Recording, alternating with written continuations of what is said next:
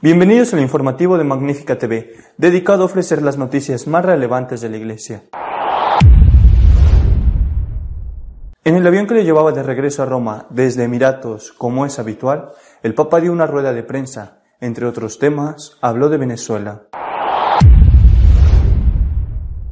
El cardenal Müller ha publicado una declaración de fe con la que quiere hacer frente a la creciente confusión doctrinal que hay en la Iglesia.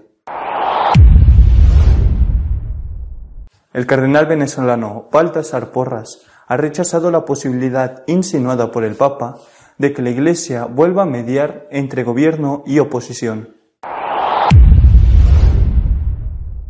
El arzobispo de Valencia, cardenal Cañizares, ha criticado duramente el acoso que impone el gobierno a favor de la ideología de género, con multas muy elevadas.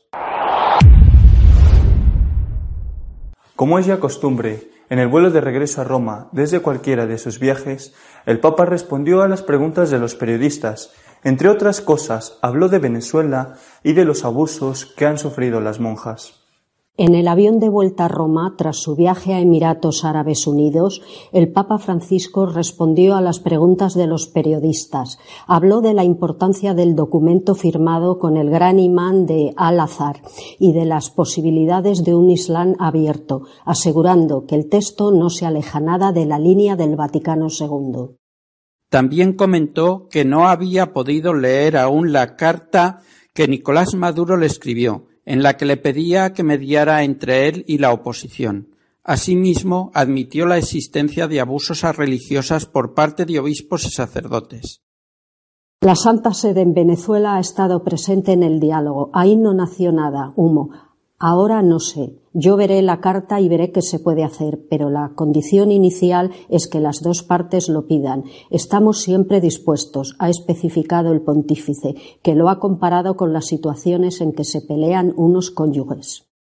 Sobre los abusos a religiosas, el Papa afirmó Dentro de la Iglesia ha habido sacerdotes y también obispos que han abusado de religiosas. Yo creo que se hace todavía no es que desde el momento en que te das cuenta termina. Desde hace tiempo estamos trabajando en eso. Hemos expulsado por esto a algún clérigo y también, no sé si ha terminado el proceso, hemos disuelto una congregación religiosa femenina que estaba muy ligada a esto. El Papa Benedicto XVI tuvo el coraje de disolver una congregación femenina que tenía un cierto nivel, porque había entrado esta esclavitud de las mujeres, también esclavitud sexual, de parte de los clérigos o de parte del fundador. Muchas veces el fundador corta la libertad, quita la libertad a las hermanas y puede llegar a esto. El exprefecto de Doctrina de la Fe, Cardenal Müller, ha publicado un manifiesto con el que hace frente a la grave confusión doctrinal que se vive en la Iglesia. El cardenal Gerald Müller ha emitido una declaración de fe titulada No se turbe vuestro corazón, una profesión de fe en la que apela a los que tienen responsabilidad en la Iglesia a cumplir con su obligación de guiar a las personas a la salvación frente a la creciente confusión sobre la doctrina de la Iglesia. Hoy en día muchos cristianos ya no son conscientes ni siquiera de las enseñanzas básicas de la fe, se lamenta el cardenal alemán, por lo que existe un peligro creciente de apartarse del camino que lleva a la vida eterna escrito en respuesta a las solicitudes de muchos obispos, sacerdotes, religiosos y laicos. El cardenal recuerda que el propósito de la Iglesia es llevar a la humanidad a Jesucristo y subraya la importancia del catecismo como una norma segura para la doctrina de la fe, que se escribió para contrarrestar la dictadura del relativismo. El cardenal alemán exhorta a los fieles a combatir con clara determinación una recaída en antiguas herejías que consideran a Jesucristo como sólo un buen hombre, un hermano y amigo, un profeta o un moralista.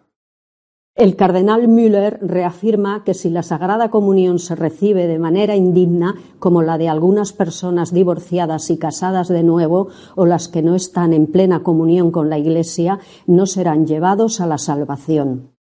Subraya el mandamiento de la Iglesia de confesarse al menos una vez al año, explica la imposibilidad de ordenar a las mujeres al sacerdocio y advierte que una persona que muera en pecado mortal sin arrepentimiento se separará para siempre de Dios. La ley moral, dice, es una verdad liberadora y el camino de la salvación que no puede ser relativizado. El cardenal reprende a los obispos que prefieren ser políticos en lugar de proclamar el Evangelio, diciendo que hace que muchos se pregunten cuál es la naturaleza del propósito de la Iglesia. También recuerda a los fieles el juicio final, la puerta estrecha del cielo y la terrible posibilidad de que una persona que se opone a Dios hasta el final de su vida se condene de inmediato y por siempre. Respondiendo a la crítica de que muchos pastores y obispos no están enseñando las verdades de la fe, Müller advierte que guardar silencio sobre estas verdades es el mayor engaño.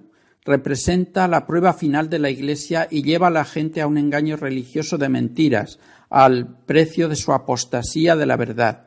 Es el engaño del anticristo, dice. El cardenal Porras de Venezuela ha rechazado totalmente la posibilidad de que la Iglesia vuelva a mediar entre gobierno y oposición, porque sería apoyar a Maduro. El cardenal venezolano Baltasar Porras aseguró que ve inviable que el Papa Francisco asuma un rol de mediador en la crisis de Venezuela, porque la carta que envió Maduro al pontífice lo hizo cuando se ve apretado con el agua al cuello. Porras también recordó que hace dos años el Vaticano también intentó ser parte del diálogo, pero todo quedó en nada. Lo que obtuvo del gobierno de Maduro fue una burla. Hay que llamar realmente así a las veces que se ha convocado al Vaticano. De buena voluntad, el Papa quiso enviar a alguien y todo quedó en nada, añadió. Creo que, dadas las circunstancias, no es viable una mediación del Papa porque efectivamente es un llamado para conversar con una hoja en blanco, pero para conversar de qué, sin una agenda previa, que es lo que ha hecho de modo permanente el Gobierno, señaló en entrevista con la Radio Continental de Argentina. En ese sentido, el cardenal aseguró que para que exista esa mediación se debe hablar de una transición, no de una salida cosmética, lo que a su juicio hace la posibilidad que el Papa Francisco intervenga es inviable. El cardenal comentó que con su carta al Papa Maduro solo busca ganar tiempo, sobre todo cuando el pueblo de Venezuela sale a las calles buscando una salida pacífica a la grave crisis del país. Porras además señaló que la situación social en Venezuela empeora, se agravan las violaciones a los derechos humanos. Para el cardenal arzobispo de Valencia, Monseñor Cañizares, el acoso del gobierno a los que se niegan a aplicar la ideología de género no se puede aguantar. Según ha recordado el arzobispo, a finales de octubre presentábamos un manifiesto por la libertad de enseñanza y lo hacíamos ante la deriva que va tomando la cuestión de la enseñanza, tanto a nivel nacional como autonómico. En estos momentos, conforme ha lamentado el cardenal, la libertad de enseñanza se ve amenazada por leyes y disposiciones que la conculcan y la aprobación de una ley liberticida por parte de las Cortes Valencianas que impone dictatorialmente la ideología de género en todos los niveles de educación. Ante esta situación queremos defender sobre todo y ante todo la libertad. No queremos ser esclavos como en Venezuela, queremos ser libres, enteramente libres, ha asegurado. Por ello, apelamos a una libertad fundamental, el derecho de los padres a educar a sus hijos, conforme a sus propias convicciones morales y religiosas. Por eso, imponer, como tratan de imponer con penalizaciones terribles la ideología de género, es algo que no podemos aguantar no podemos tolerarlo y es preciso movilizarse. Imponer una antropología a través de la enseñanza es un crimen, porque vulnera la conciencia en los años más tempranos de la vida y la modela conforme unas convicciones que no son las que ayudan a crecer en humanidad, en verdad, en libertad. Nuestro editorial de esta semana está dedicado a comentar las palabras del Papa en el avión de regreso de Emiratos Árabes. Pasan tantas cosas en una semana y a veces en un solo día que cuesta trabajo elegir una para comentarla. Por ejemplo, en esta semana me parece que lo más importante ha sido el viaje del Papa a los Emiratos Árabes, en la península arábiga, a Abu Dhabi. Me parece que ha sido, incluso me atrevo a decirlo, un viaje realmente histórico. Primera vez que un papa pisa la península Arábiga, primera vez que celebra allí una misa, incluso primera vez que se celebra desde, por lo menos desde la existencia de Mahoma, una misa en un lugar público, abierto. Es un hecho histórico y sin embargo los medios de comunicación han dado más importancia a otras cosas hasta el punto de que este viaje y su mensaje, su contenido, ha quedado eh, en muchos casos reducido a un segundo, tercer, cuarto plano, incluso no se ha hablado de él en determinados medios o se ha hablado muy poco. Han dado más importancia a la mediación del Papa, a la oferta de mediación del Papa, eh, en el caso de Venezuela, a petición de ya me atrevo a decir, ilegítimo presidente Maduro.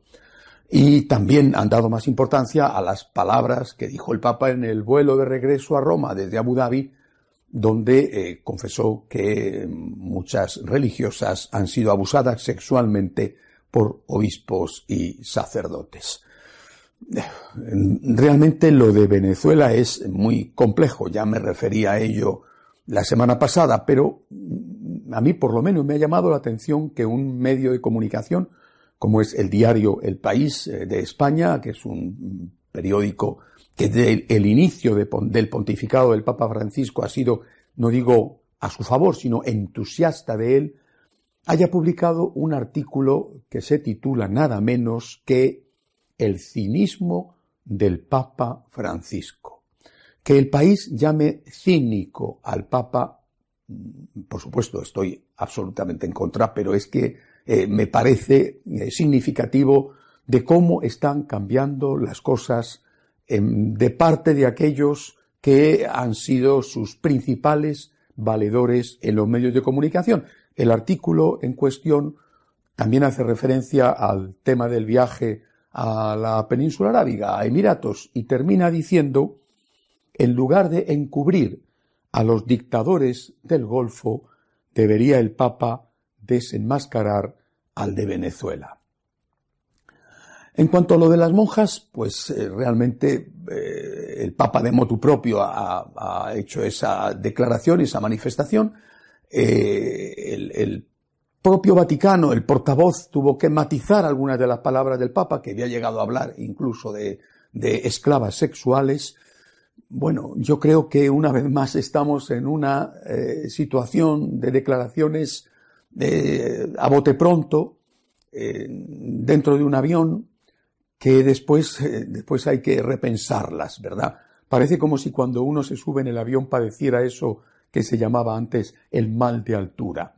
Quizá en eso eh, el Santo Padre tendría que ser un poco más prudente, porque después, vuelvo a repetir, pues hay que matizar, porque realmente lo de esclavas sexuales ha resultado según el propio Vaticano ha reconocido, ha resultado excesivo. Aunque, por desgracia, es verdad que algunos sacerdotes e incluso algunos obispos han abusado de religiosas. Un, un escándalo más en una iglesia ya acostumbrada, por desgracia, a sucesivos escándalos. A pesar de eso, yo creo, insisto, que el viaje a Emiratos ha sido histórico.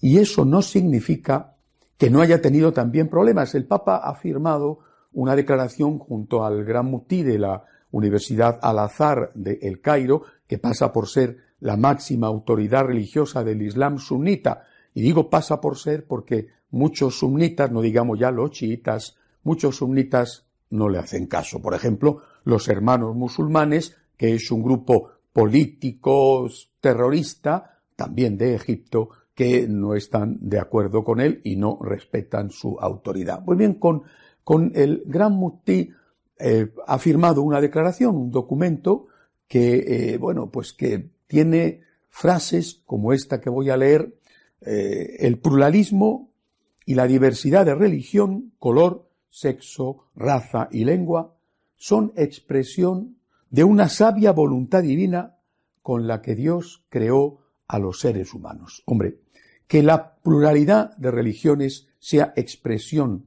de la sabia voluntad divina es algo que al propio Papa seguramente le ha chirriado, porque él dijo también en el avión que cuando lo leyó no estaba muy seguro de que esto pudiera ser aceptado por un católico y dijo que consultó al teólogo de la Casa Pontificia, que en este momento es un dominico polaco, y que le dijo que sí, que esto podía ser aceptado por un católico. Bueno, puede ser aceptado por un católico teniendo en cuenta que la voluntad de Dios puede interpretarse como una voluntad activa, lo que Dios quiere, o como una voluntad permisiva, lo que Dios permite. Es decir, ¿fue voluntad de Dios la Segunda Guerra Mundial? Pues como voluntad activa, evidentemente no.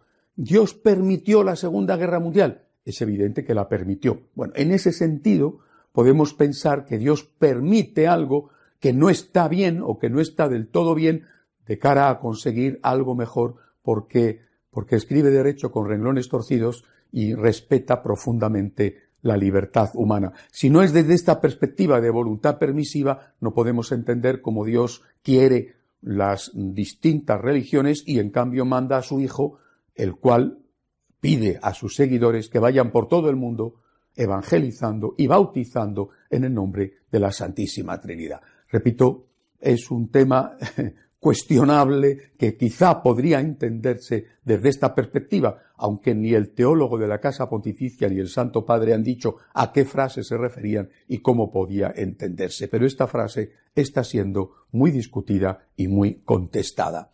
Aún así, yo creo que ha sido positivo ese viaje, que ha sido muy positivo, que ha sido un hecho histórico, aunque eso no significa que haya sido pues todo lo bueno que a uno le gustaría. Por ejemplo, el gran mufti, ya he dicho, tiene una autoridad relativa. ¿Le van a hacer caso los hermanos musulmanes y van a renunciar al eh, terrorismo?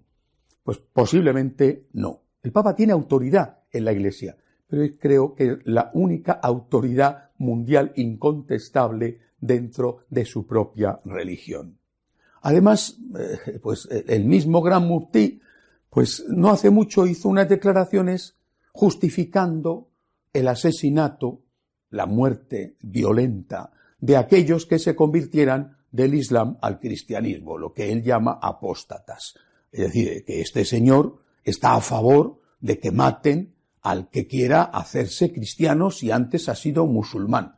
Y bueno, pues, pues eh, no es que sea un rechazo absoluto de la violencia, bueno, al menos podemos decir, y hay que ver lo positivo, que sí condena el terrorismo islámico y que sí, eh, eh, o sea, que no quiere que a la fuerza los cristianos sean obligados a ser musulmanes o encuentren la muerte si no quieren convertirse. Uno puede decir y puede pensar que son pequeñas cosas, pero cuando lo que nos dan es tan poco, pues tenemos que decir que algo es algo y que el conjunto insisto, me parece positivo, no solo por lo que en este documento, que tiene sus puntos oscuros interpretables, haya podido aparecer, sino porque por primera vez el Papa, un Papa, ha estado en la tierra más íntima, más sagrada del Islam. Y si no, que se lo pregunten a los 120.000 mm, católicos que se reunieron en un estadio y que por un día pudieron confesar públicamente y al aire libre su fe. En Emiratos Árabes, que es probablemente eh, de lo mejor que hay dentro de la península arábiga, incluso dentro del Islam, pues los cristianos tienen libertad de culto dentro de sus iglesias, pero no en la calle. Esto es un hecho positivo, es un paso adelante. A mí me parece que en un momento en el cual hasta los más viejos, encendidos aduladores del Papa, le llaman cínico, pues tenemos que estar al lado del Santo Padre rezando por él, viendo lo positivo de lo que hace, esforzándonos en ver lo bueno, en, ayudarle y apoyarle sin convertirnos en absoluto en cortesanos, porque no lo somos, y porque creo que esos cortesanos son, en realidad, lo he dicho muchas veces, sus peores enemigos. Recemos por el Papa, para que sepa gobernar bien la Iglesia como Cristo le encargó confirmar en la fe a sus hermanos y para que sus propias herencias políticas o sus eh, amigos, que no sé si son de verdad tales, no le enturbien el juicio y no le impidan ser fiel completamente a Jesucristo. Hasta la semana que viene, si Dios quiere. Si desea estar al tanto de lo que va sucediendo en nuestra iglesia, puede ser de nuestra página web de noticias www.católicosonline.org. Hasta la semana que viene, si Dios quiere.